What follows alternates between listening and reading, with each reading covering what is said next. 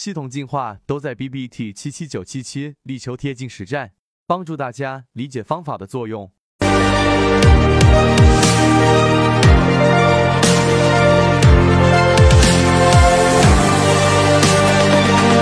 今天我们讲的内容呢，就是很多人在问到的一个关于背驰的一个问题。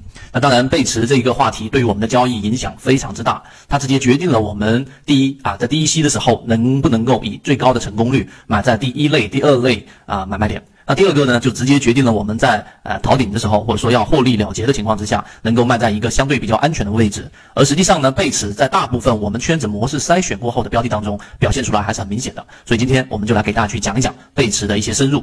那到底怎么样去通过背驰来去判断我们的买点和卖点？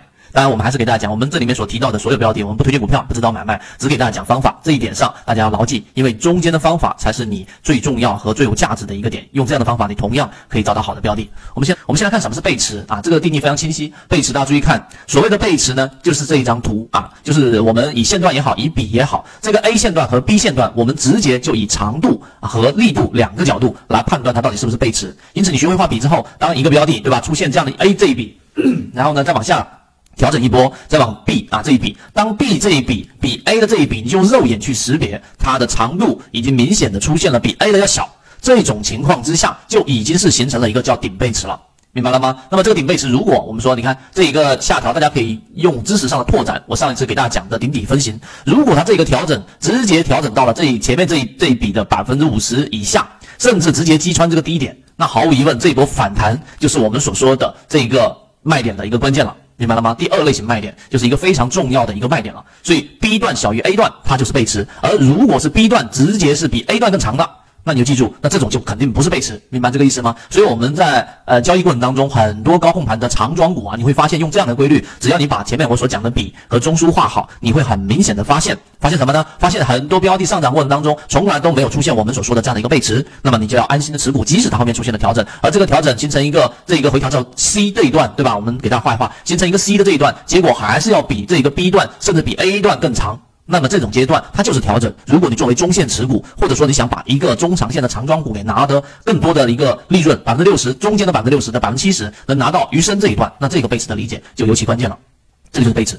第二个，我们来看什么是盘整背驰，对吧？所谓的盘整背驰呢，它中间一定是有一个我们所说的中枢的啊。这个中枢大家还记得我们给大家讲的吧？上行趋势的过程当中的中枢，对吧？一定是下上下三笔啊，下上下三笔。这个大家一讲就明白了。所有的缠论的核心知识点你要串联起来。那么盘整背驰跟我们说的背驰中间的差异，就是它中间到底有没有出现我们所说的这样的一个，我把这个鼠标录制一下，有没有出现一个我们所说的这个中枢？它一旦出现了我们所说的这个中枢，它就是我们所说的盘完整背驰。如果没有这个中枢，那么它就是一个我们所说的这样的一个简单的背驰。那么背驰段呢，最关键的还是这个离开的这一段，就是我们所说的这个 D 这一段。如果比 A 这一段要小，那么它就是一个背驰，顶背驰。那么相反的，你反向理解，那么呃这个一个 A 段对吧，形成中枢之后，再往这个 D 段，那么如果是向下的趋势的，同样啊一样是 D 小于 A 的过程当中，它同样会形成。背驰，那如果 D 大于或者等于或者接近的过程当中，就是正常的运行趋势啊，你不用过多的去做这种操作离场，这样会容易把一个好的标的给卖掉，是不是非常简单？简单，我们回到我们的自选鱼池的实战交易过程当中，到底怎么去判断？啊放到这张图来看。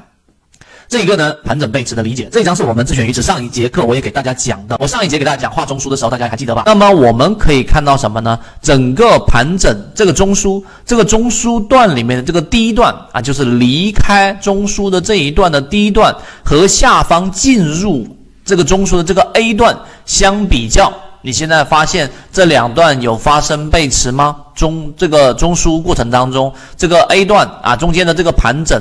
形成的这个中枢，我们就不说了，我就说这一个是 A 段，大家应该看清楚这张图，我再放大一些，你可以放大来看一看这一个 A 段和这一个 D 段，我用蓝色给大家标注出来，这个是 D 段，看到了吗？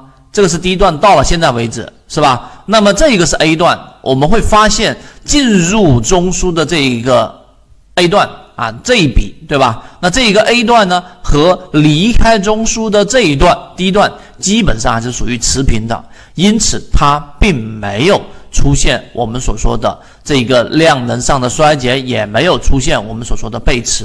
所以盘整背驰的第一段如果像现在为止还没有出现顶分型，对吧？它的这一笔结束了，或者这个线段结束了，你发现 D 比 A 更小，那么就说明什么？就说明这一个标的其实已经形成背驰了。I have a pen, I have an apple, uh, apple. pen.